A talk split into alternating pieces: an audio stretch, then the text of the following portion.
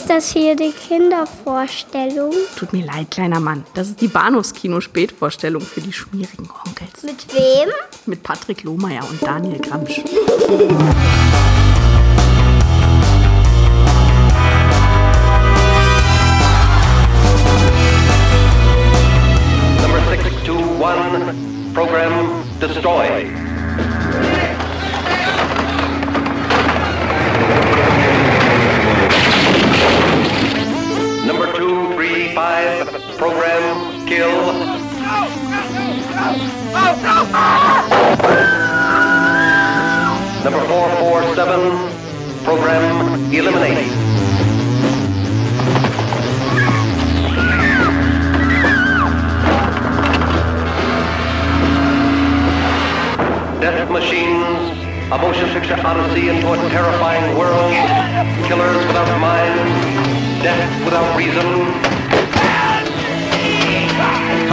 Herzlich willkommen zur Episode 317 des Bahnhofs Kino Podcast. Ähm, mein Name ist Patrick und bei mir ist der Daniel.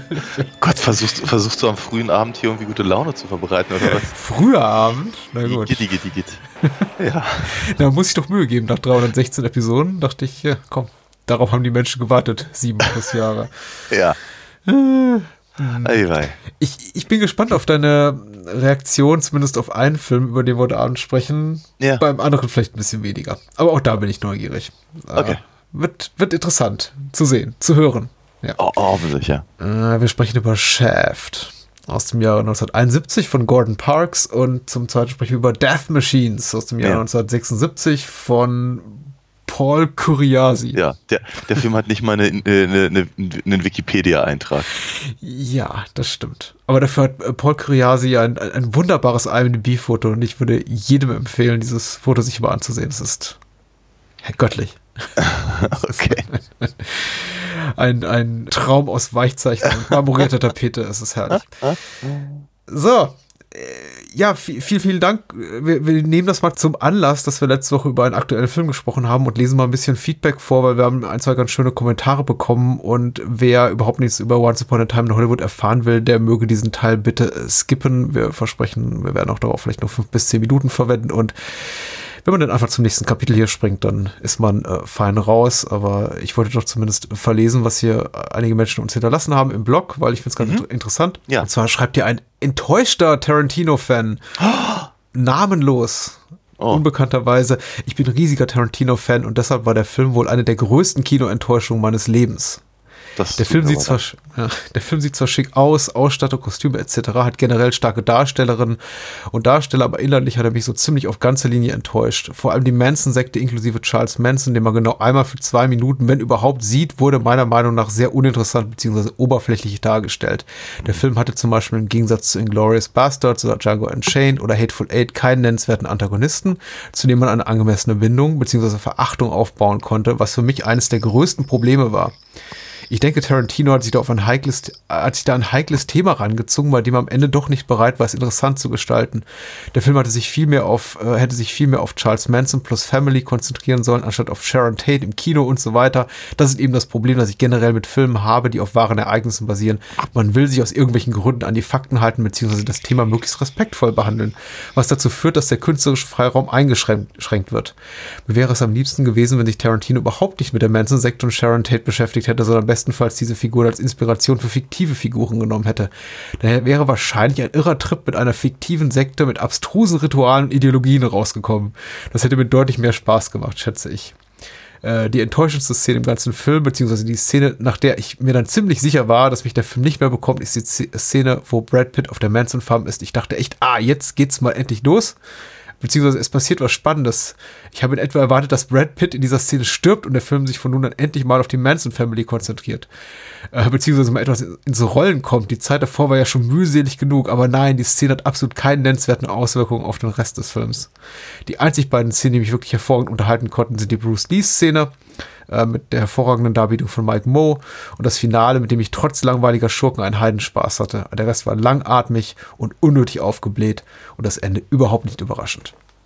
Danke an Unbekannt für den Kommentar. Ja, Ja, genau. Wenn ich Äh, damit natürlich nicht so wirklich äh, einer Meinung bin. Aber das muss, müssen wir ja auch nicht, oder? Nee, überhaupt, überhaupt nicht. Also ähm, ich mag da eigentlich auch gar nicht weiter also unnötig drauf, drauf eingehen, weil die Meinung ist natürlich völlig, völlig berechtigt, ähm, hat nur, glaube ich, relativ wenig mit dem Film zu tun, sondern eher mit einer Erwartungshaltung an, an einen Film, den, der, der- eben einfach nicht kommt. Ja. Ne? Ich meine, es ist im Prinzip so, klar, wenn ich, wenn ich jetzt erwarte, wenn ich, wenn ich Huha Al- Al Pacino erwarte und mir dann seine Version vom, äh, vom Kaufmann von Venedig angucke, kann es durchaus sein, dass ich ent- enttäuscht bin, ja. Ja. Ne, und das ist natürlich, glaube ich, ein ganz, ganz großer Punkt, wenn ich, wenn ich Quentin Tarantino erwarte, und das hatten wir, glaube ich, auch in unserem, in unserem ähm, Gespräch letzte Woche äh, ja gesagt, ähm, also gerade nach eben der, der Reihe der letzten drei, vier Filme, die er gemacht hat, um dann halt im Prinzip dann doch diesen sehr kontemplativen Film halt zu, zu, zu bekommen. Ähm, aber eben, sagen wir mal, auf Ultraviolence irgendwie abzufahren, beziehungsweise eben einfach den, den, von mir jetzt einfach nur den, den, den, den mittlerweile liebgewonnenen Stil Ja. da drin, drin zu haben. Äh, ich vergleiche das, ich vergleiche das einfach mal so mit, man, man, man kommt mehr oder weniger äh, aus, aus der Videothek äh, und mit, mit ähm, Reservoir Dogs, Pulp Fiction, Four Rooms von mir aus und True Romance, äh, Romance natürlich, äh, und unterm Arm raus und dann guckt man sich Jackie Brown an. ne? Also ich kann, ich, kann, ich kann dieses Gefühl total nachvollziehen. ja, also von daher möchte ich das überhaupt nicht äh, weg, wegreden, aber ich glaube, der Film selber äh, bietet einfach andere, andere Schauwerte, andere, andere Möglichkeiten, andere Dinge über bestimmte Sachen nachzudenken und ich also für meine Verhältnisse zumindest wäre, wäre das, was der, was Unbekannt beschrieben hat, könnte bestimmt ein lustiger Film geworden sein, aber es ist halt nicht der, der da jetzt präsentiert wurde und Ja. der reicht mir völlig. Ist natürlich auch eine einmalige Situation in Quentin Tarantinos Werk. Also andere seiner Filme fußten ja auch zum Teil auf historischen Tatsachen oder Figuren zumindest. Also ich möchte nicht sagen Tatsachen, weil nichts in Glorious Bastards ist äh, historisch verbürgt, aber es äh, treten zumindest Figuren daran auf, die, die es wirklich gab und die wahre Superschurken waren. Äh, aber nichts ist so sehr in der Realität verankert wie in seinem Werk bisher wie Once Upon a Time in Hollywood. Und ich glaube dann gerade mit der, Ta bedingt auch durch die Tatsache, dass uns zwei Jahre Marketing und PR seitig um die Ohren gehaut, gehauen wurde. Äh, Quentin Tarantino macht jetzt einen Film über die Manson-Morde. Ja, ja. Geht dann natürlich auch eine gewisse Erwartungshaltung mit einher, die ich zum Glück, von der ich mich ganz gut befreien konnte, aber ich kann auch absolut nachvollziehen, dass man da eben reingeht und sagt, so, jetzt will ich es aber auch sehen. Ja. Und, Ja, ja. Ja, total. Ja, Deswegen, deswegen möchte ich auch gar nicht, gar nicht äh, unnötig dagegen gegen argumentieren. Ich sehe es halt anders, ja. Wodulak hat uns noch, eine, noch einen Kommentar hinterlassen und er oder sie hat eine andere, sehr viel positivere Meinung. Schöne Folge. Vor allem hat mich gefreut, dass sie so zeitnah kam, weil ich nach der gestrigen Sichtung das Bedürfnis hatte, weiteren Input dazu zu bekommen, aber keine Lust auf seichtige Twi- Twitter-Diskurse oder ähnliches hatte. der Film hat mir auch besser gefallen als Django Unchained und Hateful Eight, mit denen ich gar nichts anfangen konnte. Am Anfang stand mir diese ganze, stand mir der ganze Zitate und Referenzenkram im Weg, aber spätestens ab dem Bruce Lee-Fight hatte mich der Film gewonnen. Das Schöne ist ja, dass gerade diese, diese, diese Bruce Lee-Szene äh, medienseitig und Social Media seitig insbesondere sehr, sehr kritisch diskutiert wird, aber Mm. beide Kommentatoren oder Kommentatorinnen sagen, gerade das war besonders gut, aber Ja, ja, gut. Ist interessant. Ja, es ist, es ist, es ist interessant. Also ich hatte da neulich ähm, äh, ähm, einen ganz, ganz kurzen kleinen so, so, so einen Nebensatz irgendwie äh, gehört, der, der, der einfach nochmal eine andere, eine andere Perspektive drauf rückt. Äh, ähm, die fand ich nicht uninteressant, der so im Prinzip so nach dem Motto, äh, der weiße Hollywood-Regisseur zeigt jetzt mit anhand des, des, des weißen ähm, äh, Hollywood-Schauspielers Ja. mal, mal den Asiaten wie Kung Fu geht. Okay, hatte ich so gar, hatte ich so gar nicht rausgelesen. Ja. Müsste ich nochmal drüber nachdenken, wie ich dazu stehe. Ähm, das scheint aber auch normalerweise ja nicht die, die, die, die Grundkritik daran zu sein, sondern mehr so an der Darstellung von Bruce Lee selber. Ja, richtig. Ja. Im Gegensatz zu meinem Vorredner, ich zitiere weiter, fand ich es gerade gut, dass Charles Manson selbst mehr oder weniger ignoriert wurde. Ein schwächerer Filmemacher hätte ihn als charismatisches Monster aufgebaut. Es hat mir gefallen, dass Tarantino diesem menschenverachtenden Arsch keine weitere Aufmerksamkeit geschenkt hat. Ja. Was Spoiler angeht, auch ich war froh, relativ unbedarft ins Kino gegangen zu sein. Was Daniel in der Folge beschreibt, dieses Gefühl von, nee Leute, was jetzt kommt, will ich echt nicht sehen, habe ich genauso auch gefühlt. Ich hatte fest damit gerechnet, dass mir der Film 18 Messerstiche in Sharon Tates schwangerem Bauch präsentieren würde. Ja. Insofern hätte ein Spoiler durchaus meine Filmwahrnehmung stark verändert. Hm. Schreibt Wodulak. Dankeschön. Ja, vielen Dank. Schön. Kann gerne noch mehr kommen. Aber heute gehen wir wieder weit zurück, so ungefähr 40 bis 50 Jahre. Ja, und, und, und, und ble- bleiben damit natürlich schon so ein bisschen im Dunstkreis äh, dessen, was sich was sich Tarantino da halt äh, ähm, überlegt hat. Ne? Ja, Also zwischen 69 und 71 ist ja jetzt nicht so wahnsinnig viel äh, Unterschied. nee. Und au- auch wenn wir hier New York haben und nicht Los Angeles, ist aber, sagen wir mal, so die, die Haptik äh, ka- kam, kam mir ja sehr bekannt vor. ja, absolut, absolut. Und ich glaube auch, dass die ähm, diese Seherfahrung gemeinsam mit dir hier von Once Upon a Time in Hollywood jetzt ähm, mein, mein Vergnügen an Chef maßgeblich nochmal beeinflusst hat. Ins Positive, glaube ich. Weil ich, äh, ich bin gerade so in diesem Groove drin, so von wegen, ach, unterhalte mich einfach mit guten Bildern von Anno dazu mal und zeig mir irgendwie äh, urbane Umgebungen, so wie sie heute nicht mehr existieren. Also doch sehr, sehr schön. Ja. Aber gut, eins nach dem anderen. Äh, Chef 71, äh, Robert Parks heißt der Regisseur. Äh, Gordon Parks, Entschuldigung. Und ist einer der ersten großen, wirklich ultra populären Blaxploitation-Filme. Ich glaube, irgendwie wurde es sogar beziffert, so wegen, das sei der dritte oder der fünfte Blaxploitation-Film überhaupt. Ah, was okay. ich komisch finde. Ja. Die Kritiker streiten sich darüber, ob äh, sowas wie Mr. Tips mit Sidney Poitier ein Blaxploitation-Film ist. Okay. Aber Mhm. alle sind sich einig, dass, äh, und ist ja auch historisch verbürgt, dass äh, Cotton Comes to Harlem und Sweet Sweetback's Badass Song äh, vor Shaft kam und eben reinrassige Blaxploitation-Filme sind und Shaft so der, der dritte große im Bunde, der quasi auch dieses, Ja. dieses Subgenre des ähm, Action-Thrillers, möchte ich mal sagen, begründete. Ja, So. verstehe. Inhaltsangabe hat geschrieben, der Tratata, äh, Platzhalter-Account und ist auch nur Oh. zwei Zeilen lang. In Harlem soll Detektiv John Shaft die entführte Tochter eines Gangsterbosses befreien, ohne Rücksicht auf Verluste. Er gerät zwischen die Fronten eines Mafiakrieges, aber Shaft ist mindestens genauso hart wie die Mafia, nur viel, viel cooler. Ja, Gut. wo er recht hat, er recht. Ja, ja, also da, dafür hätte ich ihn nicht rausgeschmissen, aber naja. Wer weiß. Hm. Ja, 1971, ich glaube, das war schon. Richard Roundtree spielt die Hauptrolle. Der Film Oscar gekrönt, zumindest sein Score von äh, Isaac Hayes und J.J. Johnson. Mhm. Weltbekannt, bekannter als der Film. Ich glaube, davon ist auszugehen. Ja, ja. Z zumindest würde ich sagen, mehr Menschen kennen den Titelsong, als dass sie, glaube ich, den Film gesehen haben. Also, Das kann durchaus sein. Also ich glaube, ich glaube, aktuell steht äh, im, im, Vinylregal in meinem äh, lokalen Mediamarkt die alte, alte Schallplatte noch rum, aber ich glaube, den Film sucht man vergebens. da findet man auch eher den mit Samuel L. Jackson. Äh, Also ich, ich fand es jetzt erstaunlich, als der Film begann und man dann hört, so in Minute drei, vier äh, Textzeilen hört wie ähm, weltbekannt, who's the black private dick, who's the sex machine to all the chicks, dass, dass sowas anno 1972 muss ja dann gewesen sein, Oscar gewinnen konnte. Das wäre im, im heutigen politischen Klima undenkbar. Unwahrscheinlich, ja. ja. So, äh, Moses Gunn spielt ähm, Bumpy Jones, den, den Auftraggeber von äh, John Shaft und wer sei noch zu nennen, äh, Christopher Jane John, St. John spielt Ben, ben Buford, den Kompagnon späteren von, von Shaft. Und das sind, glaube ich, so die, die nennenswerten Hauptrollen. Und hier, ähm, Charles Chioffi heißt der Darsteller, den ich, bis, den ich nicht kenne, aber irgendwie so vom Gesi Gesichtsbekannt aus anderen Filmen, der hier Ja. den Detective spielt. ja. Chio- Chioffi vielleicht? Chioffi, Chioffi, Chioffi. Klingt, klingt auf jeden Fall ehrlicherweise ähm, irgendwie italienischstämmig. Ja, Und das spielt er ja auch durchaus, ne? Mit äh, Vic Androzzi. Mhm. Ja, genau. Ich, äh, der, der letzte, der, letzte IMDb-Eintrag ist Amy's Orgasm. Schön. Ja. Ja. Also, Vielen Dank. wie geht's dir mit Chef? Öfter schon gesehen? Zwei, dreimal würde ich sagen. Mhm. Ähm, nie, nie, nie ausführlich, nie, äh, nie mit, ähm, sagen wir mal, irgendwie, irgendwie einem halb, halbwissenschaftlichen Auge oder sonst irgendwas in der Richtung. Also, äh, das war, glaube ich, so einer, einer von den nach 22 Uhr Filmen, irgendwie früher in der ARD oder ZDF, äh, so in den, in den, in den frühen, frühen 80ern. Und äh, ich glaube, ich habe sie tatsächlich, glaube ich, alle drei sogar gesehen Ja. äh, in, in mehr oder weniger so ein hintereinander weg. Vermutlich irgendwie im erbaulichen Sommerferien äh, Wiederholungsprogramm oder sowas.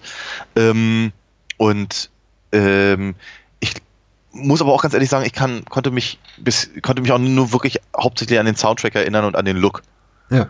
Ähm, habe mich jetzt praktisch zum, zum ersten Mal wirklich auch mit dem, mit dem Film inhaltlich auseinandergesetzt und auch eben einfach mit der Präsentation an, an sich. Ich habe ihn auch, glaube ich, das erste Mal jetzt auf Englisch gesehen.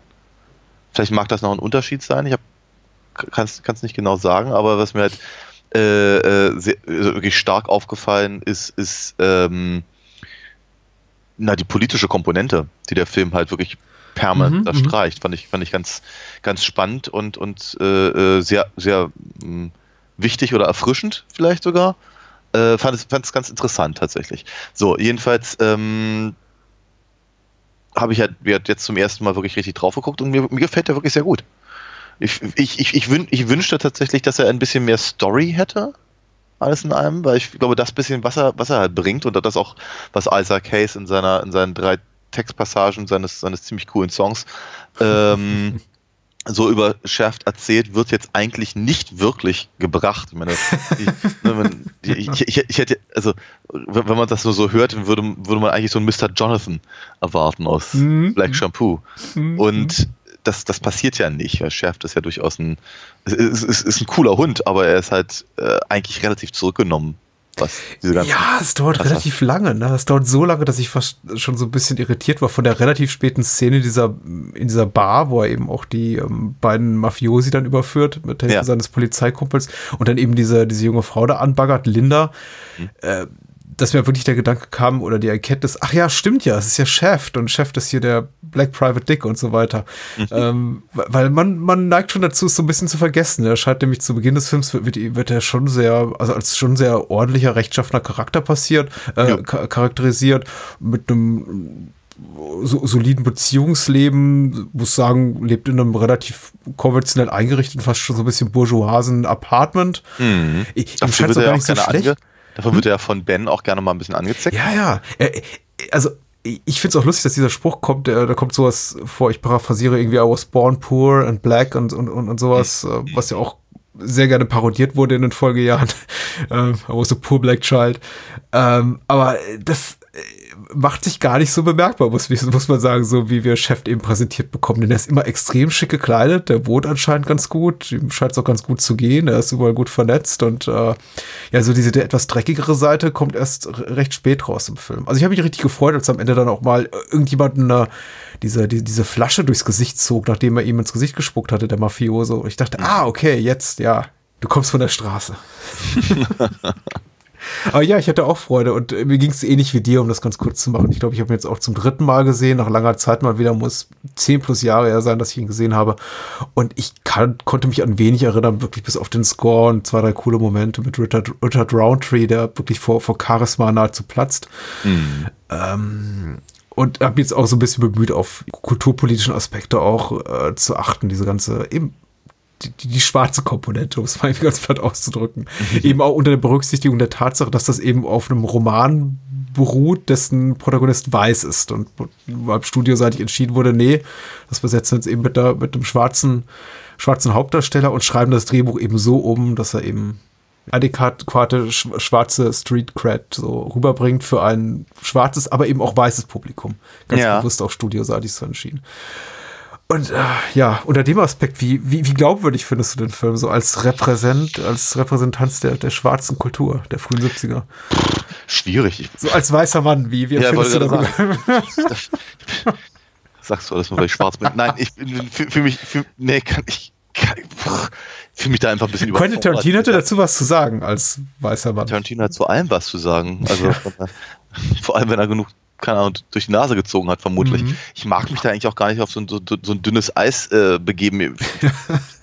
also aus meiner persönlichen Perspektive wirkt das natürlich durchaus relativ authentisch. Mhm. Ich habe, also wir, aber das, das mag auch einfach so an den, an den von dir gerade sehr schön beschriebenen äh, Städteansichten halt einfach auch, auch, auch liegen. Also die, die, äh, keine Ahnung, die Autos, die, die, die, die, äh, die New Yorker Straßen an sich, wie die Leute rumlaufen und all das, das wie, wie, die, wie die Wohnungen eingerichtet sind und so. Ähm, es ist, habe ich auch eine ziemlich alte DVD geguckt, das wirkt also alles auch ein bisschen körnig und so. Also sehr, sehr, sehr sympathisch.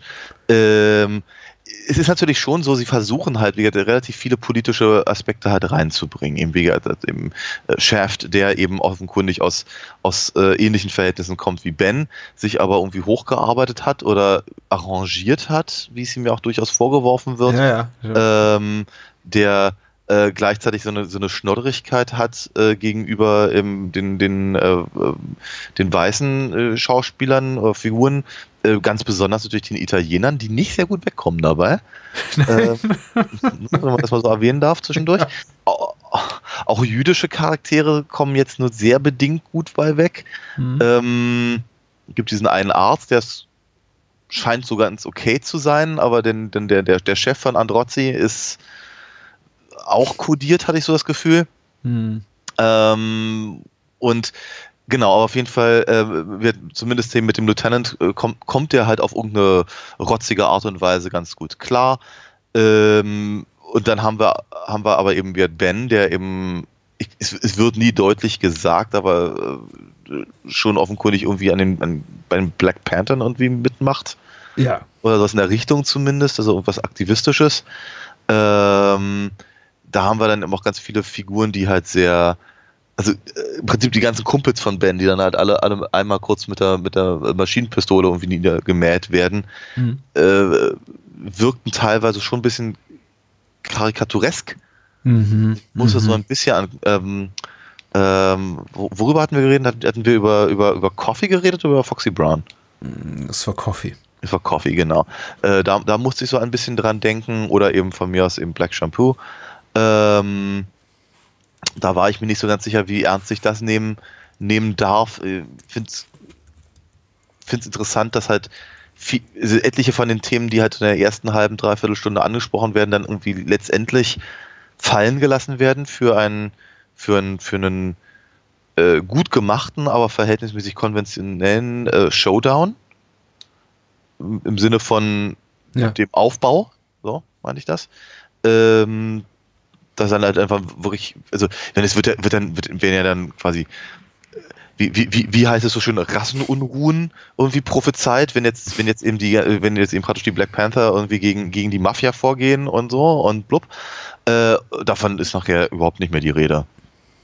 Also, ja. das wird dann halt einfach komplett fallen gelassen. Ähm, teilweise fand ich die, ich meine, nochmal, da bin ich aber deutlich, glaube ich, der Falsche, ähm, aber ich fand ab und an die Art und Weise, wie sie miteinander geredet haben, ein bisschen aufgesetzt.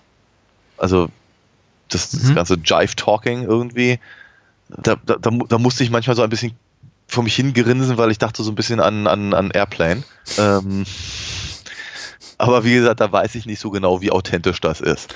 Ja. Äh, ja. ja ähm, genau. Nee, aber ansonsten fand ich es aber, also ich, äh, ich, ich, ich, ich habe schon das Gefühl, dass es halt eine, eine, eine, eine, eine richtige und eine gute und eine wichtige Entscheidung eben äh, ist eben im Prinzip sich dieses Themas auf diese Art und Weise zu nähern, wenn sie vielleicht aber auch studioseitig ein bisschen zynisch ist.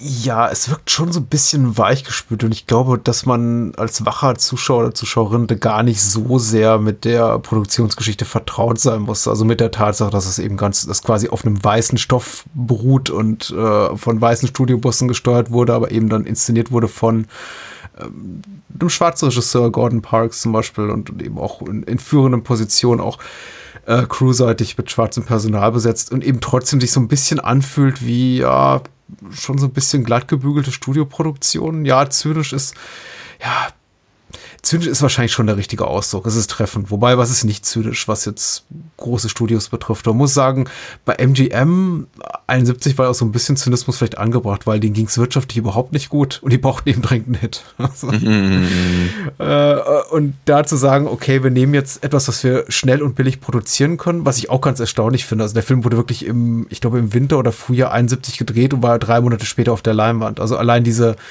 diese Zeiträume, in denen sowas quasi in die Lichtspielhäuser gekippt werden konnte, finde ich immer erstaunlich, wenn wir so uns, uns zurückbewegen in der Zeit über Filme aus, dieser, aus diesem Zeitraum reden. Heutzutage ist das undenkbar, wo eben teilweise sich Schauspieler in Interviews, die sie zu aktuellen Filmen geben, gar nicht mehr daran erinnern konnten, an die Dreharbeiten, weil irgendwie zwei Jahre oder drei Jahre zurückliegen, weil äh, zwei Jahre Computer Special Effects drüber gelegt werden mussten. Ja. Äh, Post-Production ist auch mittlerweile so ein Riesenthema, aber nee, Chef eben gar nicht. Und ich, also ich hatte auch durchaus Freude dran. Er fühlt sich für mich so ein bisschen, bisschen inkonsequent an, soweit ich das beurteilen kann. Jetzt nicht unauthentisch in seiner Charakterzeichnung oder in der Zeichnung der, der, der schwarzen Kultur und auch Counterculture. Ich kann das ja sowieso, wie gesagt, kaum kaum beantworten. Zum einen, weil ich nicht die passende Hautfarbe habe, zum zweiten, weil ich nicht Kind, kind dieser Generation bin. Mhm. Aber es fühlt sich für mich einigermaßen richtig an, glatt gebügelt, ja, was jetzt nicht prinzipiell verkehrt ist. Warum sollte man nicht ein, ein, eine gebildete schwarze Hauptfigur zeigen, jetzt ja. ungleich zu anderen schwarzen Helden, die eben eher so ein bisschen tump und triebgestört sind, wie, ja, wie, ähm, wie Mr. Jonathan? Jonathan. ein äh, Film, den, vor, den wir, glaube ich, vor sieben Jahren rezensiert haben. Ja, ja, Shampoo, aber zu dem wir immer wieder zurückkehren gerne. er hat doch, er hat doch abgefärbt. Äh, Finde ich grundsätzlich nicht verkehrt. Was ich mir tatsächlich mehr gewünscht hätte, wären, wären Spannungen, also äh, Race, Racial Tensions, fällt mir mhm. kein deutsches Äquivalent gerade für ein, äh, hätte ich mir doch mehr gewünscht, weil es wird ja schon, der Film macht zwar deutlich, dass es sie gibt, du hast, mhm. du hast recht, die Mafiosi sind nicht nur tump und äh, kriminell, sie sind auch noch hochgradig rassistisch, also das, das Sachen wie Boy oder das N-Wort fall, fallen häufig. Mhm. Ähm, es wird aber niemals so wirklich ausgefochten oder dieser Diskurs so richtig äh, ausgetragen zwischen den, zwischen den Parteien, außer in dem Sinn, dass sie dann eben einfach eins über die Rübe bekommen oder ja. erschossen werden und damit ist auch der Konflikt erledigt. Und ähm, in einem Film, in der dem dermaßen viele Menschen weiße Hautfarbe auf äh, schwarze Charaktere treffen, hätte ich mir da doch irgendwie so ein bisschen auch sowas gewünscht wie eine politische Haltung oder dass sich der Film zumindest einmal irgendwie auch, auch Zeit nimmt, dieses, dieses Thema so nicht auszudiskutieren, aber schon ein bisschen, naja, mit ein bisschen Realitätsanspruch zu konkretisieren, außer, ähm, hey du Sau, das sagst du nicht zu mir und boom ist er tot. Äh, es ist so, es ist so ein bisschen schwach und dadurch wirkt es eben auch für mich so ein bisschen, ein bisschen glatt gebügelt. Leute sterben auch zu clean. Das ist einfach so, äh, du hast, du hast Bens Truppe angesprochen, die ja Black Panther ähnliche Züge? Äh, ja, Züge aufweist, schwarze Gegenbewegung. Ähm, ist absolut richtig. Aber auch die sind eben so, die bleiben eben auch relativ schwach. Das sind hauptsächlich, hat man das Gefühl, so kleine Jungs, die scheinen körperlich nicht viel leisten zu können. Die werden auch in, in, in Reihe niedergemäht. Also Ben ist sich auch nicht zu schade dafür, die für 10.000 Dollar pro Kopf zu verkaufen. Ja, ja. Fragt hier der, der, der Gangsterboss, der Chefbeauftragte Bobby Johnson an der Stelle so, ja, was sind sie dir wert? Und Ben so, hm, ja gut, für 10.000 vergesse ich, dass da irgendwie schon zwei oder drei meiner Kumpels ums Leben gekommen sind und du quasi Schuld dran hast. Mhm. Und das wirkt eben so ein bisschen, äh, das ist dann eben doch einfach geschäftlich mehr an, solchen Stellen als ein relativ eindimension oder zweidimensionaler Actionfilm, wie auch immer. Ja, ja. Da hätte ich mir einfach vielleicht ein bisschen mehr, mehr Tiefe gewünscht, äh, angesichts der, der thematischen Fässer, die er hier aufmacht, aber. Ja. Ja, durch, durch, durch, durchaus. Ansonsten volle Zustimmung zu allem, was du gesagt hast. Hm. Ich meine, die Hauptdynamik, oder die, die im Prinzip die drei Hauptdynamiken äh, beschäftigen sich ja mit Richard Roundtree und Moses Gunn. Hm. Also Shaft und Bumpy. Ähm, die die, die finde ich ganz interessant, die würde ich aber gerne mal nach hinten schieben, da würde ich gerne noch mal ganz kurz äh, gesondert drauf eingehen. Ich finde halt äh, Richard äh, Roundtree und Christopher St. John, also Shaft und Ben, ähm, das ist schon sehr klassisch, habe ich das Gefühl. Das ist halt so, wie das ist so Buddy-Movie-Ding, äh, ähm, Buddy-Cop-Movie, wollte ich natürlich eigentlich sagen. Ähm, und ähm, ja, haben so ihre Differenzen, aber letztendlich kämpfen dann auf der gleichen Seite. So, damit ist eigentlich die Sache fast grundsätzlich erledigt. Es gibt so, so, so, so, zwei, drei Szenen, in denen sie eben unterschiedlicher Meinung sind und ich finde es irgendwie ganz, ganz drollig, eben wie äh, halt die eine, eine Bekannte oder Freundin von, von Chef äh, äh, Ben dann mal äh, zurechtweist mit seinen mit seinen Revoluzzer-Parolen und so, das ist irgendwie ganz süß. Aber ähm, ich glaube, danach ist die Sache dann auch erledigt und dann hast du völlig recht, dann, dann verhökert er eben seine, seine, seine Kuppels für diese Rettungsaktion für die, für die Mafia-Tochter. Äh, nicht Mafia, sondern, sondern Gangster-Tochter. Genau. Ähm, äh, dann gibt es halt eben noch die, die, die, die Chef und, An und Lieutenant Androzzi äh, äh, Nummer. Die finde ich auch durchaus ganz interessant. Ich meine, klassisch, ganz, ganz klassisch, ob das ähm, jetzt eben hier die, die beiden sind oder, oder jeder andere Film noir Dynamik zwischen einem, einem, einem, keine Ahnung, einem, einem Bogart und einem, einem, einem Detective, der oder was, äh, nimm, was ich, keine Ahnung, eben, äh, hier, äh, die, die alten Sherlock Holmes-Geschichten mit, Ja, mit, Mhm. mit Listrata, Listrator, wie auch immer ausgesprochen wird. Äh, und so. Also ne, um, um, irgendwie, irgendwie mögen sie sich, andererseits stehen sie sich im gegenseitig im Weg, dann helfen sie sich halbwegs gegenseitig. Ich fand es interessant, dass irgendwie Androzzi-Chef deutlich mehr hilft als andersrum. Ähm, aber offenkundig weiß eben Androzzi, dass Chef gut ist und deswegen wird er das schon hinbekommen. Deswegen dreht er da irgendwie sämtliche Augen mal in alle andere, andere Richtungen, um dann eben ihn machen zu lassen und so. Also auch jetzt nicht großartig was draus, draus zu holen, aber irgendwie äh, eine Dynamik, die zumindest den äh, Großteil des Spaßes des Films halt auch Ja, ausmacht. weil, die, weil die. Freundschaft oder sagen wir mal so Partnerschaft zwischen den beiden sehr authentisch wirkt, in dem Sinn, dass man schon das Gefühl hat, da steckt eine jahrelange gemeinsame Historie hinter. Vielleicht haben die beiden auch mal zusammen gearbeitet auf Seiten, also auf der offiziellen Seite des Gesetzes. Und Ja, genau. Androzzi darf zum Beispiel auch Gags machen in, in Chefsrichtung und Chef nimmt es ihm eben nicht übel, sondern quittiert es mit einem Lächeln und umgekehrt. Also Mhm. da ist natürlich auch so eine gewisse Warmherzigkeit dabei. Also äh, hier Chefs Apartment einmal da verlässt und irgendwie noch beim Rausgehen so, so, so einen Witz reißt auf Mhm. Kosten von, von Chef. Ja, Hat, mir gefallen, ja. ja. Durchaus. Aber Bumpy, ja. Bum, Bum, Bumpy ist schwierig, finde ich. Auf ganz vielen unterschiedlichen äh, Ebenen. Also zum einen, also ich, als, als, Bumpy das erste Mal auftauchte, dachte ich mir, ich glaube, ich finde den Schauspieler nicht sehr gut. fand, den, fand, den, fand den wirklich schwierig. Das hat sich im Laufe des Films aber auch von Szene zu Szene halt echt stark geändert. Mhm. Weil ich ihn teilweise ganz, ganz durch, durchaus ganz, äh, ganz gut fand dachte mir, okay, war das irgendwie, ist das, ist das, ist das mit Absicht so angelegt? Also man ist irgendwie, ist Bumpy eben einfach ein schlechter Schauspieler und Moses Gunn ist super. Also mh, schwierig. Ähm, ich finde aber auch, ich finde die Figur ist halt auch so komplett aus der, aus der Zeit gefallen. Ja. Also irgendwie, ich meine, einfach so, so wie die, wie die Gangster um Bumpy halt aussehen, mit ihren, mit ihren, mit ihren Anzug, Anzügen mit Westen und den, den Hüten Ja. und so, se- sehen sie ehrlicherweise aus, als, als, als würden sie ganz dringend irgendwie den Paten nachspielen wollen. Ähm, und äh, benehmen sich eben auch teilweise so ganz, ganz, ganz, ganz komische Nummer, die wirkt eben nicht sehr, nicht sehr frühe 70er. Äh, was aber auch wieder, also was, was auf der anderen Seite aber auch irgendwie ganz sympathisch ist, weil ich meine, hätte, hätten sie aus ihm halt irgendwie einen, einen äh, einen irgendwie, keine Ahnung, mit einem äh, viel, zu großen äh, Leopardenfedora irgendwie in einem, einem, einem, langen Mantel mit Pelzkragen irgendwie gemacht. So, so, so, ja, dafür muss er wieder Coffee gucken, genau. ja, ne, dann, dann hätten- wir nämlich genau in der Ecke wieder, also so, so, so ein super Pimp.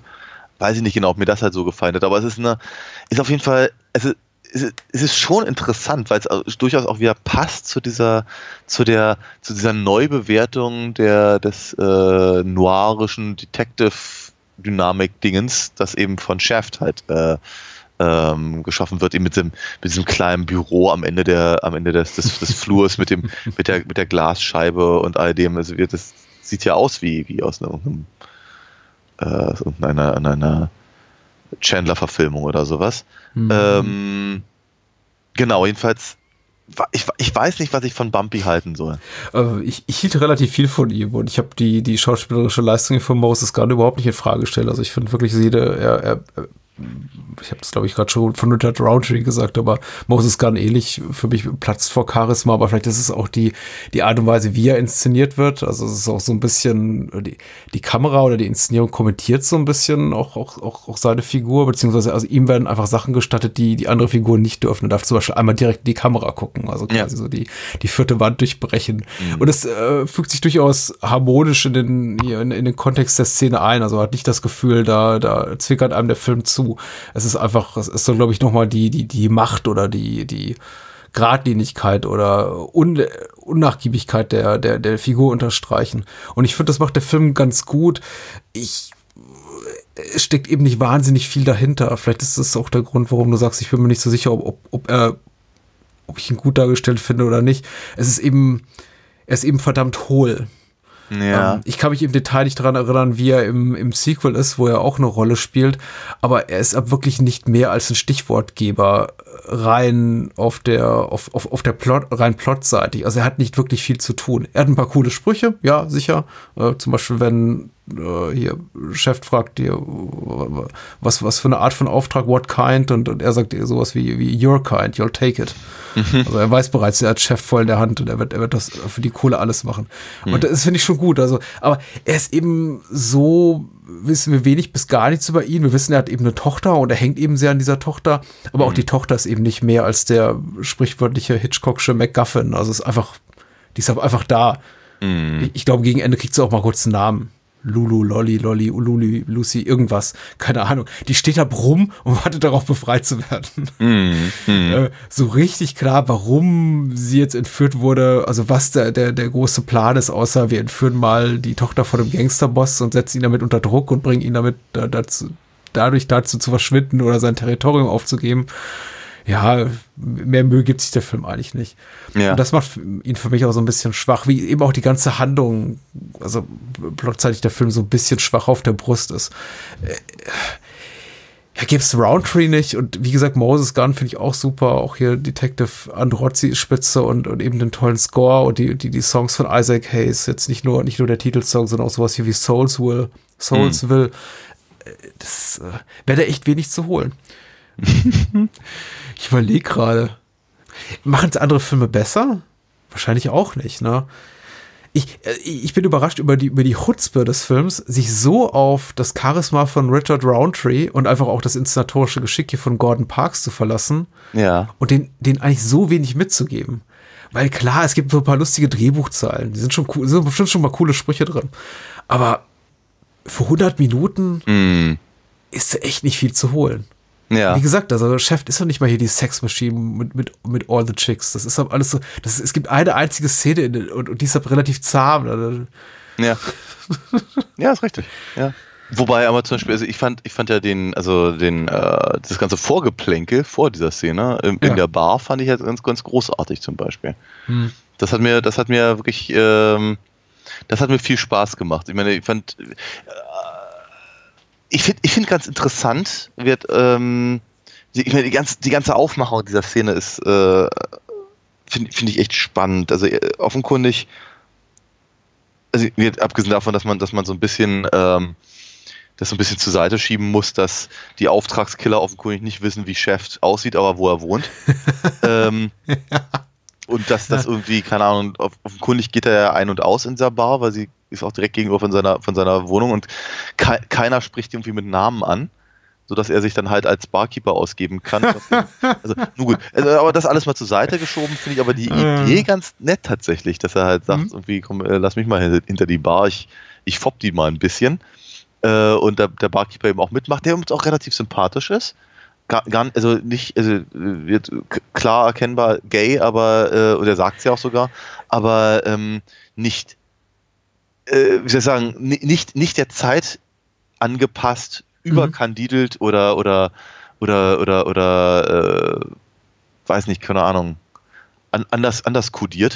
ja, sondern- ich verstehe das. Du äh, spricht da der englischsprachigen Fassung ähnlich, ähnlich affektiert. Ich habe eine ganz Nee, komische nicht. Seherfahrung gehabt, mu mu muss man sagen. Nee, ich habe nicht. ich hab angefangen mit der, mit der englischsprachigen Fassung, weil die bei archive.org rumlag und ich dachte, ach cool, äh, legal, englischsprachige Kopie. Dann wurde der Ton asynchron und ich habe dann irgendwie nach Minute 40 aufgehört und mir bei, bei, bei, bei Amazon das, den Stream gekauft. Okay. Und den gab es aber nur auf Deutsch. Ah. Also bin ich dann irgendwie so auf halber Strecke des Films irgendwie geswitcht zur, zur deutschsprachigen Fassung.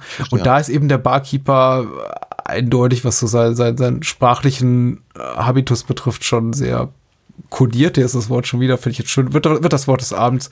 Also sehr, spricht sehr affektiert und dachte, Ja. oh, eigentlich Also hätte ich das gar nicht so erwartet in Ja. Nee, ähm, tut er nicht. Also er, er, er also sch- schon, also weil er ist, er ist halt kein, ist kein harter Kerl wie die anderen männlichen äh. Darsteller in dem, in, dem, in dem Film, das das ist richtig. Nein, aber überhaupt nicht. Also ich hatte nicht das Gefühl, dass er äh, ganz, keine Ahnung, wie, ja, keine Ahnung, wie, wie das halt in, in, in den 70ern gemacht wurde, auch Ja, noch in klar, die na 80er, klar. mit Nasal und mit, mit äh, keine Ahnung, sehr, ja, Huch und so Ja, alle, alle, alle wollten ein Käfig voller Narren sein. Ja. ja, ja, genau. Und äh, nee, äh, tu- tu- tut er gar nicht. Ähm, und also, man, man erkennt schon relativ schnell und deutlich, ah, okay, offenkundig ist er schwul. Äh, und irgendwann, irgendwann darf er das dann eben auch so, sogar sagen, aber es, es überhaupt nicht, ähm, also auf mich wirkt es zumindest überhaupt nicht negativ gefärbt oder als, als, als humoreske Einlage oder äh, sonst irgendwas. Ja, klar. Ganz im Gegenteil, scheint ein guter Kumpel zu sein von Shaft. Ja, natürlich. Fand ich, fand ich, das fand ich, äh, fand ich tatsächlich meine eine interessante ähm, Perspektive, weil, wie ich ja schon ein paar Mal gesagt habe vorhin, ähm, ich finde eben äh, all, alle anderen ähm, müssen ja nicht mal Randgruppen sein, aber Gruppen äh, in, in dem Film kommen halt nicht so gut weg, wie, wie, wie, wie schärft als einzelne Gruppe. das ist eine Gruppe für sich. Ja, genau. ja, stimmt, und ja, ähm, ja, aber wir, ich, ich finde aber trotzdem, ich finde aber trotzdem diese Szene ganz, ganz großartig, wenn er Ich eben auch, ja. den, äh, den, den, den, den Mafiosi ja wie äh, äh, permanent und wie Ike einschenkt und, und sie und sie dann halt hops nimmt. Das ist schon, das ist schon ziemlich cool. Mhm, mhm. Gut, warum, warum, warum er dann halt irgendwie die nächstbeste äh, Dame in der, in der Kneipe dann irgendwie mit nach Hause nehmen darf. Aber selbst daraus macht der Film ja durchaus ein, also wir sagen er, also ich, ich finde es ich find's ganz interessant, weil ich meine, ja, also mal, die, die, die allerfreundlichste, der allerfreundlichsten Umgang hat Shaft eben mit der, mit der Dame nicht unbedingt, aber er ist nicht bösartig oder, also er ist halt irgendwie nicht so ein, nicht so ein, nicht so ein Connery Bond, der, der, der, der, Frauen auch gerne mal aus dem Bett schubst oder so. Toxische Äh, Männlichkeit, meinst du? Ja, ja, aber wird, also ihr gefällt es trotzdem nicht so ganz, dass er, dass er Ja. sagt, Mädel, ich habe jetzt auch mal ein bisschen was zu tun hier. Ähm, worauf der Film daraus irgendwie einen Running Gag baut, was irgendwie auch nett ist. Aber eben auch ehrlicherweise so ein kleines bisschen eben diesem, diesem, diesem äh, Isaac Haitian ähm, Song zuwiderläuft. Ja, ja. Das ist, ist ganz komisch. Also tatsächlich, was äh, rein auf inhaltlicher Ebene würde der Isaac Hayes Song zu vielen Epigonen von Chef sehr viel besser passen, die deutlich misogyner drauf sind als Chef das ist. Also Chef der Film, nicht Chef die Figur. Ja. Denn, äh, also äh, Chef der Film zeigt kaum Züge davon. Klar werden Frauen jetzt nicht ausdrücklich respektvoll behandelt, sie werden aber auch nicht respektlos behandelt. Also nicht in der Art respektlos, wie es zum Beispiel äh, italienische Einwanderer werden, an denen, an denen äh, Chef der Film eben auch kein, oder auch Chef die Figur kein, kein gutes Haar lässt. Äh, Ja. Insofern, ja, es ist eben auch vergleichsweise harmlos. Ich finde es ja ganz erfreulich tatsächlich. Wir gucken hier so oft Filme, von denen wir sagen, na, na, na, das sind jetzt aber auch so Rollenbilder, die wir jetzt auch nicht mehr so mit 40, 50 Jahren Abstand so cool finden können, beziehungsweise sie eigentlich nie cool fanden. Äh, finde ich es mal ganz, erstau- ganz erfreulich, einen Film zu sehen, auch Anno 71, von dem man nicht alle 10 Minuten sagen muss, so, äh, geht. Ja. Ähm, kannst du heute nicht mehr bringen. Also man kann den Film über weite Strecken, glaube ich, wahrscheinlich heute noch so heute ä- ähnlich, ähnlich machen. Ja. vielleicht, vielleicht nicht mehr in, in, in jeder Hinsicht, aber es gibt ja auch durchaus Figuren am, an der Peripherie der Handlung, die der Film einfach so unkommentiert stehen lässt oder einfach da sein lässt. Obdachlose, Zeugen Jehovas, die rumstehen und ihre Sachen anpreisen dürfen. Äh, Leute, die irgendwie Chef quer kommen und ihn anlabern und dann zückt er eben seine, seine was ist das, seine Detektivmarke? Sieht Ja. aus wie eine Polizeimarke. Ja. Eine gefälschte. Ja. ja. Und ähm, es ist, es ist okay. Kann man ohne Schmerzen heute gucken. Ja, und Ja. ich, ich gebe dir absolut recht, die Szene in der Bar war für mich auch, ich glaube, das Highlight des Films, weil der Film, glaube ich, da auch, und da, da, da habe ich eben die, wieder diese Once Upon a Time in Hollywood Vibes gehabt, der Film so richtig zur Ruhe kommt und uns einfach nur beobachten lässt, teilhaben lässt, wie, wie, wie, wie in Echtzeit einfach sich so eine Dynamik entwickelt, die zwei, zwei Pole zeigt, zwei Parteien, die völlig un, äh, an, andere Erwartungen haben an, an, an diese Szene oder den Ausgang dieser Szene. Ja. Der eine will nur seine Ruhe haben, eigentlich sind es drei, der andere will noch mehr Drinks haben und dann ist da noch Chef, der, der die beiden Mafiosi hinhalten will, bis eben sein, sein Polizeikumpel auftaucht. Ja. Und äh, das ist wirklich schön gelöst, ja. Auf jeden Fall. Ich, ich muss natürlich auch ganz ehrlich sagen, ich fand, ich fand äh, die, den, den, den Aufbau oder den, äh, die Art und Weise, wie das dann da irgendwann hingekommen ist, fand ich interessanter als den, äh, den Abschluss quasi. Aber dieser ganze, äh, diese ganze Befreiungsaktion ist schon sehr, sehr gut gemacht. Ja, falls das vorhin irgendwie nicht ganz so rauskam. Ähm, ich fand das, ich finde es ganz interessant, dass es eben komplett auskommt ohne, ohne dumme Sprüche, ja, wie soll ich sagen, ohne Posing. das ist das Wort, was mir einfällt. Ähm, also ich, ich, ich- dachte so bei mir, das ist, das ist alles so, das ist alles so straight inszeniert und, und, und alle wissen, was sie tun. Ich musste, musste ein paar Mal so ein bisschen an, an ähm, äh, Mission Impossible denken, also Cobra Ja, klar. übernehmen sie, das ist eben auch alles sehr, also gerade wenn da dann eben die, äh, äh, die Missionen eben tatsächlich durchgeführt werden und eben dort einfach mal die Fresse halten und einfach nur tun, was sie, was sie tun müssen und eben, äh, äh was sich eben sich die ihre Kochjacken anziehen und, und mhm. äh, äh, verteilen, wer, wer, wer macht was, wer geht an den Schlauch und wer äh, klettert übers Fenster und, und diese ganzen Sachen. Und das fand ich schon ziemlich, es ist cool, es ist durchaus spannend.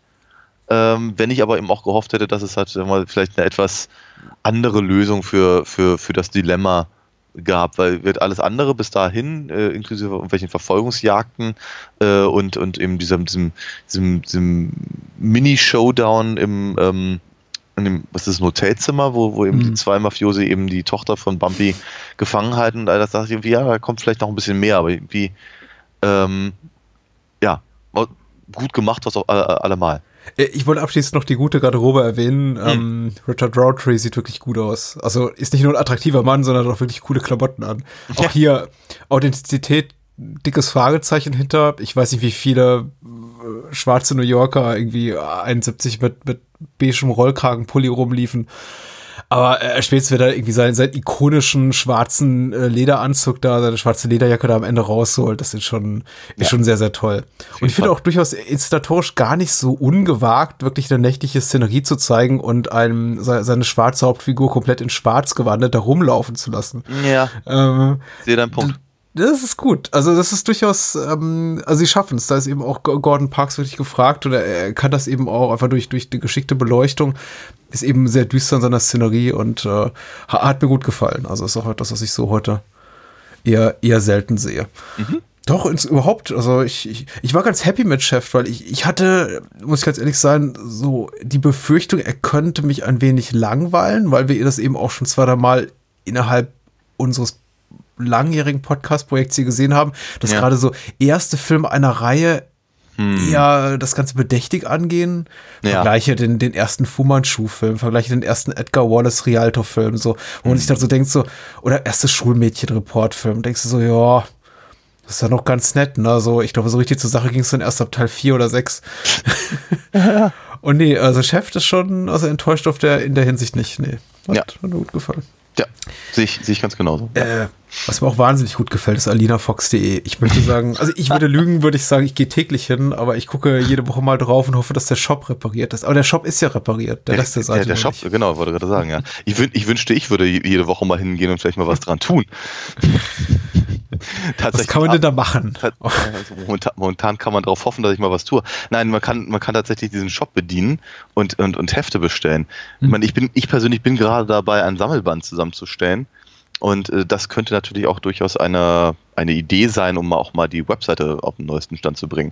Wenn man aber vor allem wissen will, was man da tatsächlich kauft, also wenn man das vorher lesen möchte oder sich zumindest mal angucken könnte, dann kann man natürlich auch auf comicwerk.de gehen weil da sind äh, etliche Geschichten ähm, veröffentlicht. Sollte man dringend tun und wer nach Ausgaben für Daniels Comics, Alina Fox, die Meister, die wir noch ein paar Kröten übrig hat, der kann uns ja unterstützen über unsere Patreon- und Steady-Kampagnen unter patreon.com äh, slash Bahnhofskino, richtig, und steadyhq.com De, irgendwie sowas. äh, auch slash Bahnhofskino, ansonsten kann man das einfach googeln. Äh, wir haben nicht viel zu bieten, ich habe nicht viel zu bieten, sage ich ganz ehrlich, aber dieses Podcast-Projekt soll ja auch für alle da sein und jetzt irgendwie Leute nicht hinter der Paywall ausschließen. Also wer was für die Allgemeinheit tun will und es eben äh, fördern will und dieses Projekt am Laufen halten will, der kann sowas Gutes tun. Ansonsten kleine oder große PayPal-Spenden auch gerne unter paypal.me slash Bahnhofskino. Vielen, vielen Dank. Die Links findet man auch in den Show Notes. Sehr gut. Death Machines.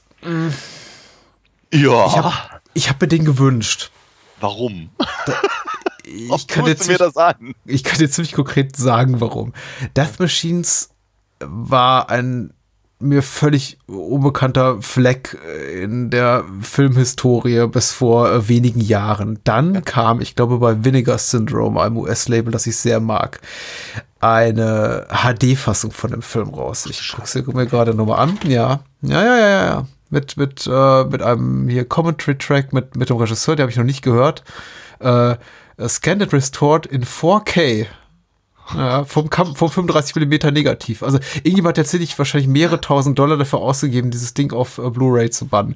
Und ich, ich gebe ganz ehrlich zu, so oberflächlich bin ich, ich habe es wegen des Covers gekauft. Das ist nämlich das Kinoplakat. Ja. Und ich weiß nicht, ob du es gesehen hast. Es sieht grandios aus. Ich, ich kenne das mit dem, mit den, mit diesen komischen, weiß nicht, diese, diese, diese Pyramide mit den, mit den Gesichtern drauf. Richtig, ja. Und daraus fallen Menschen, die von dieser Maschine zermalmt werden. Und man sieht eben diese, diese spitzen äh, Zacken, die irgendwie aus dem Buchstaben Death Machines rauswachsen und Menschen unter sich zermalmen und diese Gesichter mit den rotglühenden Augen, die aus der pyramidenähnlichen äh, Skulptur da rausstarren. Und es sieht grandios aus. Und Ja, das Death Machines. Aber, aber ehrlicherweise sieht es eigentlich eher aus wie, wie, wie ein, keine Ahnung, 70er Jahre Buchcover oder sowas. Ja, genau. Genau das. Aha, okay. Ähm, plus die Tagline: The Killers of the Future are ready now. Und äh, ähnlich, ähnlich bereit sind wir, glaube ich, auch. also ich, bin, ich, bin, ich, bin, ich bin ehrlichweise deutlich nicht breit genug gewesen, als ich den Film gesehen habe. Okay, und warum wollte ich nochmal drüber reden? Der Grund ist folgender. Ich, ich hatte den Film gesehen, ich habe ihn rezensiert, ich habe ihm eine erstaunlich großzügige Wertung gegeben hier bei Letterboxd beim Filmtagebuch und ich konnte mich an nichts erinnern. Als Okay. irgendjemand sagte, ach, du hast den doch empfohlen, dachte ich, ja, okay, gucke ich mal rein. Stimmt, ich habe den vor drei Jahren hier irgendwie eingetragen, aber worum geht's doch mal? Und interessant ist, jetzt habe ich den Film in Vorbereitung für, diesen, für diese Podcast-Episode vor drei Tagen gesehen. Ich kann mich jetzt schon wieder kaum noch was erinnern. Ja, ne? Aber es ist ja auch kaum was drin in dem Film. Also, äh, das ist wieder- einer von dieser Sorte Filme, bei denen ich irgendwie äh, dachte, ach ja, ist doch mal ganz nett, den kann man sich aber bestimmt mal angucken, macht ja auch Spaß, sowas. Und noch während des Guckens dachte ich so bei mir, was zur Hölle soll man darüber erzählen? Was lässt sich über diesen Film eigentlich sagen? Splatter Fanatic hat es bei der UFDB folgendermaßen zusammengefasst. Ich bin sehr gespannt. Mit Hilfe eines Serums hat die geheimnisvolle Madame Lee drei Männer, Ach, so hieß die. ja, ihr, Name wird nicht genannt. Nein, das ist, ich, ich glaube, der Film nennt den Namen nicht. In willenlose und fast unverwundbare Killer verwandelt, mit deren Hilfe sie die Vorherrschaft im Bereich des Auftragsmordes erlangen will. Doch nach einem regel regelrechten Massaker in einer Karateschule bleibt ein Zeuge übrig, dessen Beseitigung nicht gerade einfach zu sein scheint. Ja. Jetzt, jetzt muss man sagen, äh, die, der Film lässt einen relativ lange auf den Beginn der eigentlichen Handlung warten. Ja. Er, er schafft schon so also ein, ein Szenario, von dem man sich so einiges versprechen kann. Dann verbringt er rund eine halbe Stunde damit, Menschen, die, die Morde an Menschen zu zeigen, die eigentlich nichts weiter zur Handlung beizutragen haben, eben bis auf die Tatsache, dass sie möglichst kreative Tode sterben und, und zum Amüsement beitragen. Und irgendwie kommt dann sowas wie, wie Handlung reingegrätscht. Und zwar in, Ja. in Form dieser, dieser Figur, deren Namen ich auch schon wieder vergessen habe. Äh, John Lowe spielt den. Überhaupt, äh, also Schauspielernamen auch schwer zu merken, denn ich glaube, keiner, keiner der Beteiligten hat nach diesem Film noch eine nennenswerte Karriere gehabt. Aber Ja. äh, sei es drum. Ja, und dann ist man irgendwie fast überrascht, dass dann irgendwie noch sowas wie eine Handlung kommt. Aber der Film, warum macht der Film Spaß? Also hat er dir Spaß gemacht, so ein bisschen? Bedingt. Mhm. Hat mir bedingt Spaß gemacht. Also ich hatte so in den ersten zehn, zehn Minuten hatte ich viel, viel Spaß, Mhm. weil ich auch mich die ganze Zeit die Frage gestellt habe, ist das jetzt ernst gemeint oder ist das eigentlich eine Parodie? Also ich habe wirklich per permanent so, ein bisschen, so leicht vor mich hingekichert, aber nicht, weil es so schlecht war, sondern weil ich das tatsächlich für lustig gehalten habe, wenn dann irgendwie so eine, so, so, so, so, so eine, so eine Schaufensterpuppe aufs Auto geworfen wird oder äh, ähm, der eine da im, im, in der Telefonzelle zerquetscht wird, bisschen wie bei Austin Powers oder sowas. Ich fand das Ja. irgendwie alles wirklich irgendwie witzig. Und irgendwann dachte ich so bei mir, nee, die wussten es einfach nicht besser. Aber dennoch muss man natürlich ganz ehrlich sagen, der Film sieht ja gut aus. Also er ist, ist, ist, ist durchaus, also nur habe ich natürlich nicht die 4K ab äh, ähm, Ja. Da gesehen, muss man ganz ehrlich sagen. Ähm, und das macht ja immer eine ganze Menge aus. Ich, meine, ich, ich erinnere mich halt immer noch daran, da könnte ich mich einfach heute noch für treten, dass ich damals, als wir über The Room gesprochen haben, äh, gesagt habe, dass der Film ja gut aussieht. Aber ich habe ihn halt auch wirklich nur in so einer komischen Internet Fassung Ja, halt gesehen. Als klar. wir ihn irgendwann dann mal auf der großen Leinwand geguckt haben, dachte ich mir, ach du heilige Scheiße. ähm, und das kann natürlich mit Death Machines ehrlicherweise genauso gehen. Aber ich meine, das Ding ist halt in, äh, in, in, in, in, in ultra Breitbild äh, und, und ähm, wirkt schon kompetent gemacht. Also zumindest die Leute hinter der Kamera scheinen zu wissen, was sie da tun. Die äh, haben, haben teilweise ganz gute äh, Bildausschnitte. Ähm, die, die Qualität sieht ganz gut aus. Es funktioniert durchaus. Ähm, dennoch musste ich aber gerade, was die schauspielerische Leistung anging, äh, die Art und Weise, wie Szenen geschrieben sind, wie sie präsentiert sind, wie sie da reingeschnitten sind, also einfach die reine Montage, musste ich etliche Male wirklich an The Room denken. Ja. Wie gesagt, so, okay, da, da, da ist offenkundig jemand, der hat mal gehört, dass es Martial Arts Filme gibt, aber ich glaube, er hat noch nie einen gesehen oder sich auch nur damit auseinandergesetzt, wie sowas funktionieren könnte. Und jetzt macht er das einfach mal. Gerade wenn der Film versucht, eine Handlung zu bringen, geht es halt irgendwie komplett auseinander.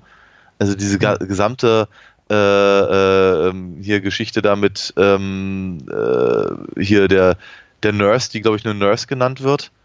Und, und das stimmt, ja, die hat keinen Namen. Also er heißt Frank. Er heißt, äh, genau, er ist, der Armlose.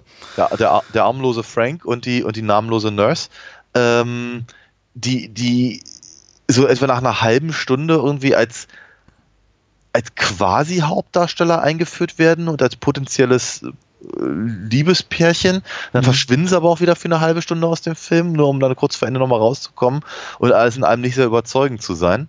Ähm, das, das, das zum Beispiel ist halt echt, echt schwierig. Ähm, die beiden, die beiden Hauptbullen, die geben sich viel Mühe. Die funktionieren natürlich noch relativ gut. Also vor allem der ältere der beiden, der äh, Forrester, ja. der, der wirkte auf mich wie sowas ähnliches wie ein Schauspieler nicht, dass er übertrieben viel gemacht hätte, aber der, der, der scheint tatsächlich, ja, also, der, der, den, den fand ich halt überzeugend. Ähm, und, und auch nochmal, deren Story war auch das, was ich das Gefühl hatte, was am meisten ausgearbeitet war. Ansonsten ist es schon so, dass ich meine, der, der, der, der Produzent und einer der Death Machines in Personalunion ja. hat da, glaube ich, einfach versucht, sich ein bisschen selbst darzustellen. Hm.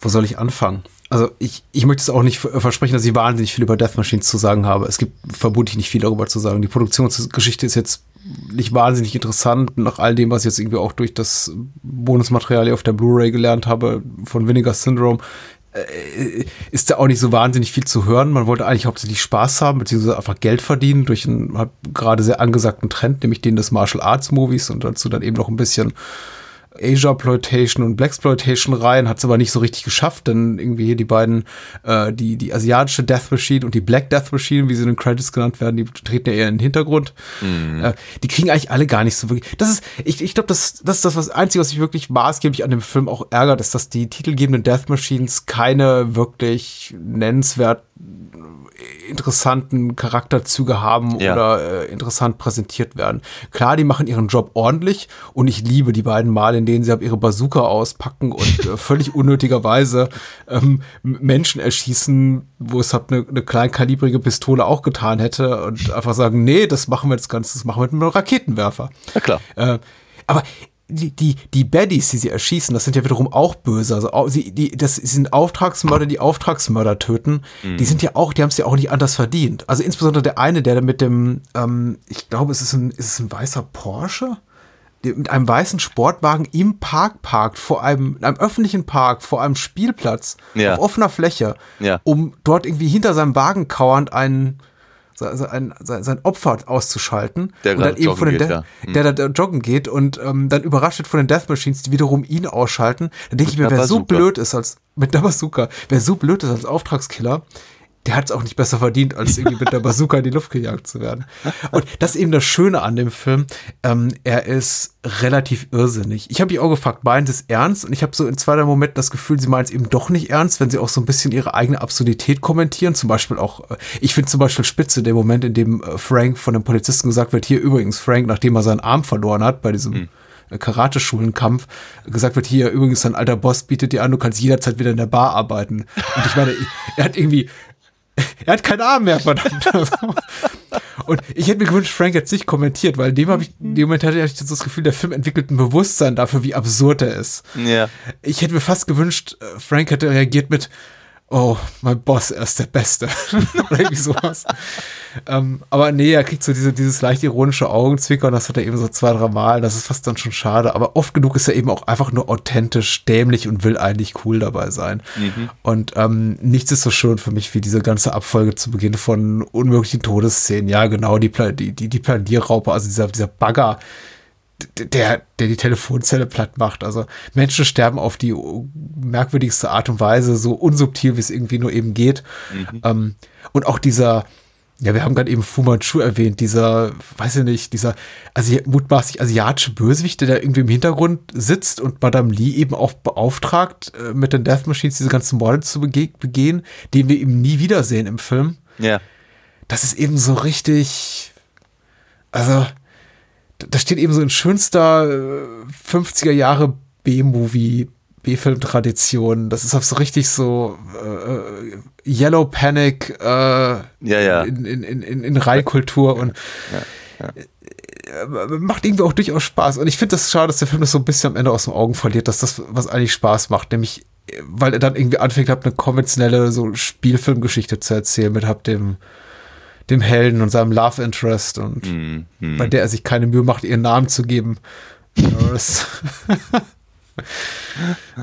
ja, was so ein bisschen schade ist. Aber wie gesagt, ich hatte jetzt wirklich unglaublich viel Spaß, weil der Film ist. Er, er, sieht gut aus, in Scope, wie du schon sagst. Auch, auch, der, auch das, der, der Score ist himmelschreiend nervig, aber er passt so wunderschön. Mm. Diese, diese Synthi-Klänge oder dieser, dieser Country-Song bei der Schlägerei da in dieser Tankstelle. Ja, also ich finde ihn wirklich, also nervig ist absolut richtig. Mhm. Also äh, ich habe so ein paar Mal gedacht, okay, ich meine, weißt du, ganz ehrlich, ich, ich, ich mag ja so, so, so, so, so prog-rockige Sachen eigentlich sehr gerne. Aber ich mag sie vor allem dann, wenn sie nicht unbedingt permanent auf irgendwelchen jauenden Hammond-Orgeln gespielt werden. ähm, und da haben sie irgendwie, keine Ahnung, ich glaube, sie haben sich irgendwie nicht mal die Mühe gemacht, irgendwie einen, einen MOOC oder sowas rauszuholen, sondern ich, ich keine Ahnung, wie sie diese Musik da gemacht haben. Für, für mich klingt das irgendwie, als würden sie mit, mit, mit nassen Fingern auf Glas reiben, während sie gleichzeitig auf Alufolie kauen. Das, oh, ganz, ganz schlimm. Ganz, ganz schlimm. Ich fand das wirklich unglaublich anstrengend und ich habe äh, also, während, des Vorspanns, der Vorspann selber sieht sehr gut aus. Ich fand das eigentlich ziemlich cool. Aber ich musste wirklich den Ton irgendwie auf, keine Ahnung, auf, auf drei oder sowas runter, runterregeln, weil mir ist einfach die Musik super schnell auf den, auf, den, auf den Schädel gegangen. Sowohl für die Opening Credits als auch für den Soundtrack ist derselbe Mann verantwortlich. Don Ouellette heißt der junge Herr. Mhm. Mhm. also. Das eine geht nicht ohne, ohne das andere wahrscheinlich. Offenkundig, ja. Mhm. Naja, genau. Nee, ansonsten muss ich ganz ehrlich sagen, ja, ich fand, äh, also, äh, wenn, wenn, wenn wird Ron Marcini, wenn Ron Marcini sich halt irgendwie selber, selber in Szene setzt als, ja. als, als, als White Death Machine, dann hatte ich so das Gefühl, okay, jetzt, jetzt weiß der Film auch mal, was er will. Ja. Also das ist ja nicht viel, was er will, aber er weiß es zumindest und er zeigt es mir eben auch und da, da bin ich dann auch in, äh, entsprechend äh, angetan von, weil diese gesamte diese gesamte Fluchtszene aus dem aus dem äh, aus, der, äh, aus der Bullerei äh, ist, ist, ist charmant. Hier Hau drauf und Schluss in der Karateschule fand ich zum Beispiel nicht so gelungen, muss ich ganz ehrlich sagen. Das war mir ein bisschen zu wirr und zu schlecht gefilmt. Okay. Äh, hatte ich hatte ich nicht hatte ich nicht so einen Spaß mit. Äh, natürlich, was du ganz richtig gesagt hast, die diese, diese, vielen vielen Tode hintereinander weg am Anfang, das ist witzig. Ähm, und äh, was ich dann aber wieder interessant fand, dass er, dass er, dass er sich selber eben dann so rausnimmt aus dieser, aus der Barschlägerei mit dem, mit den Bikern. Ja. Weil die finde ich, die, die, die fängt eben auch so interessant an und dachte, die führt irgendwo hin. Wenn, wenn lässt er, lässt er da hier den, den, den alten Mann ihn da mit seinen, mit seinen christlichen Pamphleten, dann, dann, dann Chick-Tracks oder was er da hat, voll sülzen und dann passiert daraus gar nichts. Ja. Das dachte mir irgendwie, okay, ich dachte, dachte jetzt wird wieder wird White Death Machine und wie zum, zum Jesus Freak oder sowas, aber nein, nicht mal das. Ähm, aber dafür dürfen die anderen beiden den Tag retten. Und das ist dann irgendwie auch nochmal ganz nett, abgesehen davon, dass die Gruppe von 20 Bikern auf einmal nur noch aus drei Leuten besteht, die irgendwie jetzt aufs Maul bekommen dürfen. Mhm. Aber es ist auf jeden Fall nochmal ganz nett.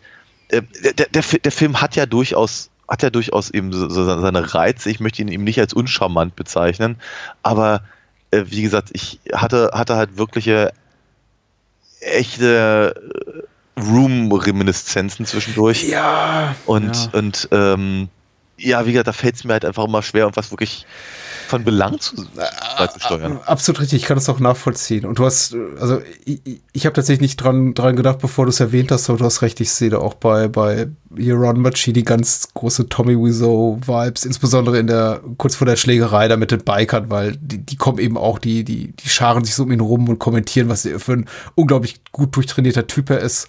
Und ich glaube auch Ron Machini scheint auch so ein bisschen unter gestörter Selbstwahrnehmung oder, oder Körperwahrnehmung zu leiden, weil, also ich möchte jetzt nicht sagen, er ist ein, er ist ein teigiger Kloß, aber er ist Nein, jetzt auch äh, mitnichten die Art von Typ, vor dem du irgendwie, weiß nicht, hinstellst und sagst, meine Güte, toughes Kerlchen. Ja, ist okay. Also ich meine, das sieht okay aus, jetzt aber auch nicht ne- nennenswert irgendwie durchtrainierter als irgendwie und der einarmige Frank. Ja. Was soll ich über den Film sagen? Er, er lebt eben von seinen kleinen Momenten. Das ist ein, ach, ich, ich, ich, wehre mich gegen das Wort Trashfilm. Das ist kein Trashfilm. Ich glaube, dafür ist er auch installatorisch noch zu gut. Also, wie gesagt, du sagst zu Recht, zu Recht der Film sieht ganz gut aus. Ich glaube, der Score kann nerven. Ich fand den irgendwie relativ äh, erfreulich. Ich finde die schauspielerischen Leistungen äh, kompetent. Das Drehbuch ist eben einfach blöd.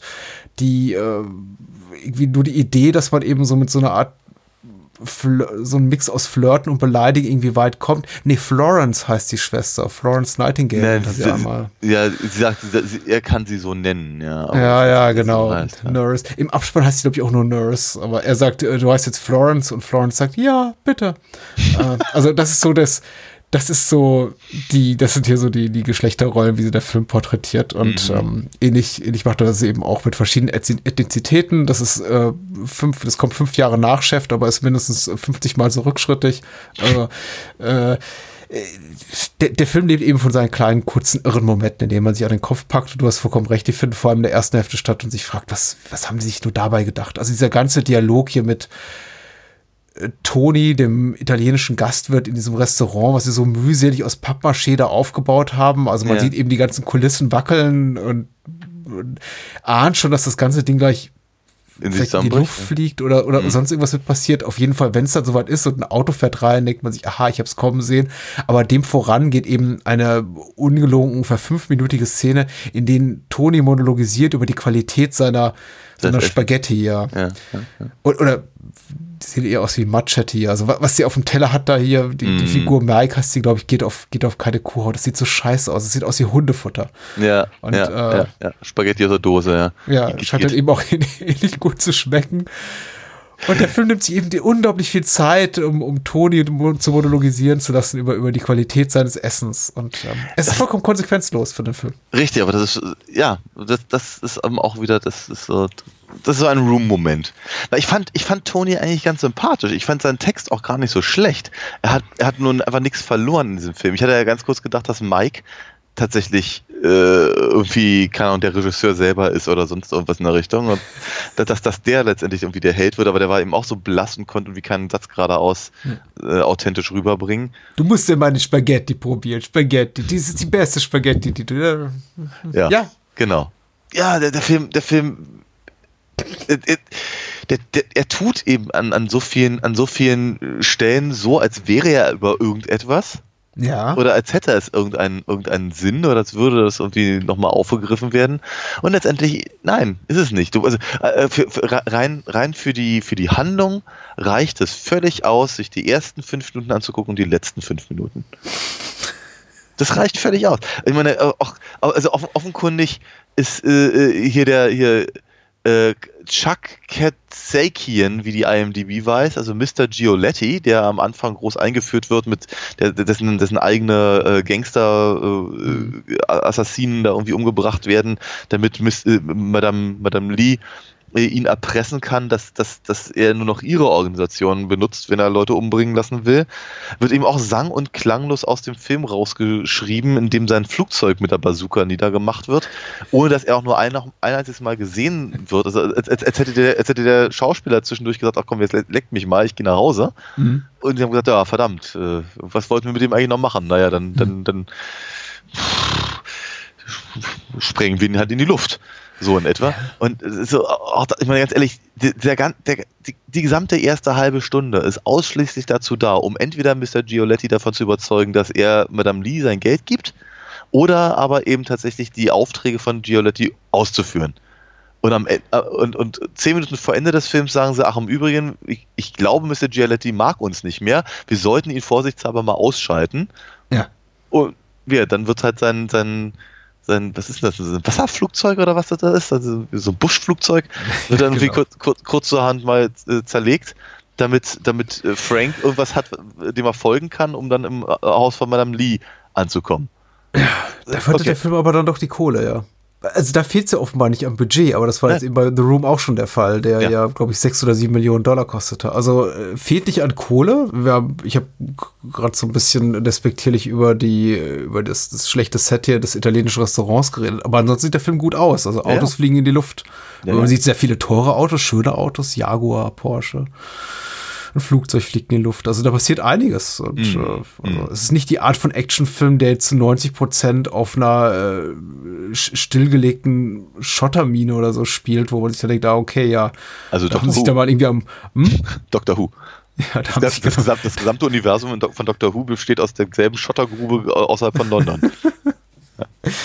also der Film hat da schon einiges zu bieten, aber es ist eben, wenn es drauf ankommt, nämlich Charakterisierung, Plot, so eine Dramaturgie, ist er eben, ist er eben ganz schwach und äh, da fragt man sich dann eben doch, was, was hat die alle geritten? ja. Ähm, eine Sache, die ich noch, noch ganz erwähnen. Aber man muss die Freunde des Films vielleicht auch selber für sich entdecken. Was ich vielleicht noch erwähnen wollte, ist die wirklich, die, die Bar aus der Hölle, in der Frank arbeitet, die wir dann schlussendlich sehen und die wirklich eine, eine Pinte ist mit einem äh, zwei Meter langen Tresen und einer, und, und einer Pole-Dancing-Stange, die da im, im, im Raum hängt, wo eine traurige Strip Stripperin sich regelt vor äh, alten, verbitterten Seemännern, die gelangweilt mal irgendwie weiß ich, ein Dime in die Jukebox schmeißen ab und zu.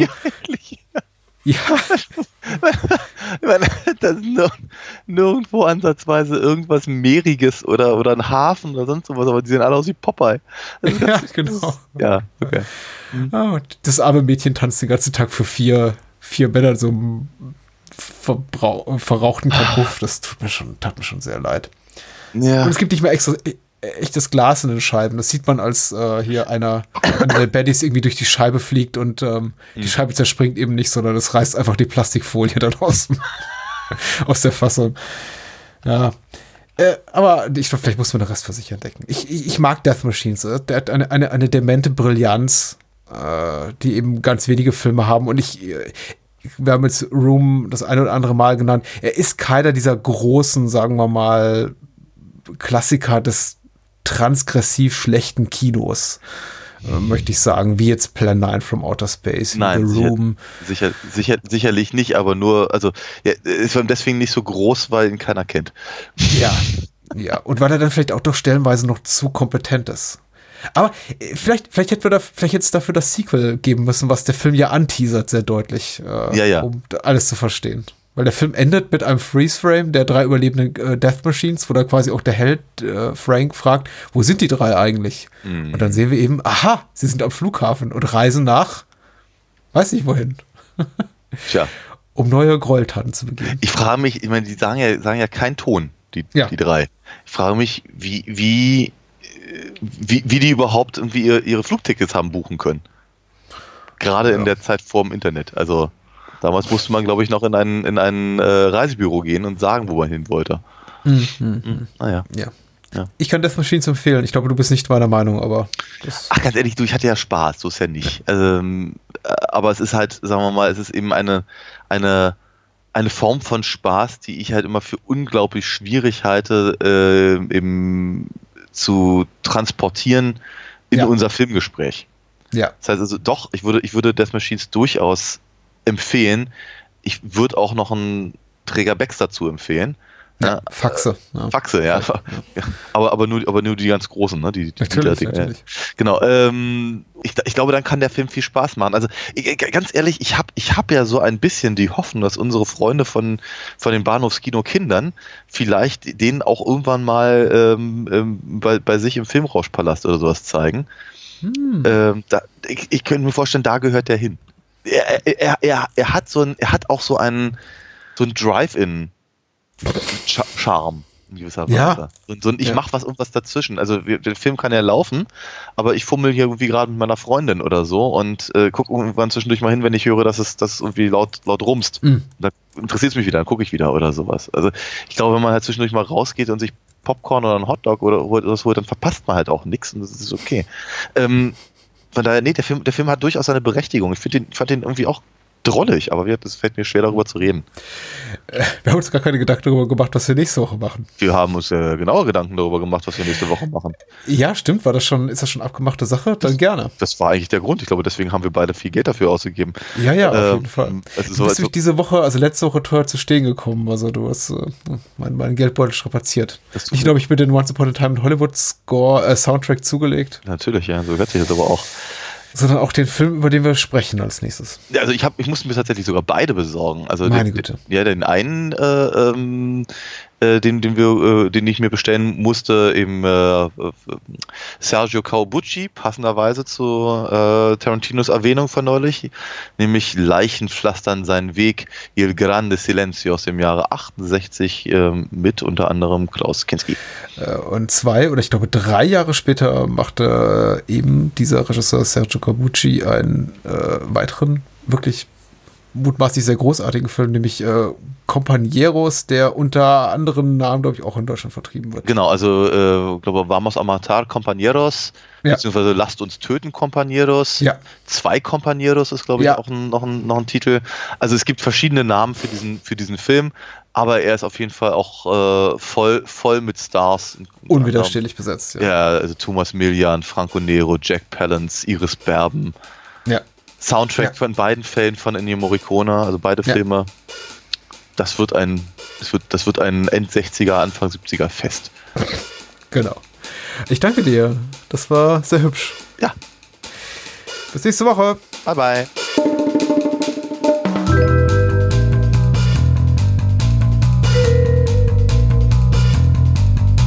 Das war's. Mehr Bahnhofskino und die Bahnhofskino Extended Edition gibt es bei iTunes, Spotify und überall, wo es gute Podcasts gibt. Kennt ihr bereits Daniels Comics? Auf alinafox.de erfahrt ihr alles rund um seine legendäre Meisterdiebin und ihre Abenteuer. Und denkt bitte daran, eure Unterstützung durch eine Patreon-Patenschaft oder PayPal-Spende sichert diesem Podcast das Überleben. Unter bahnhofskino.com findet ihr alle Möglichkeiten, uns unter die Arme zu greifen. Vielen Dank fürs Zuhören und adios.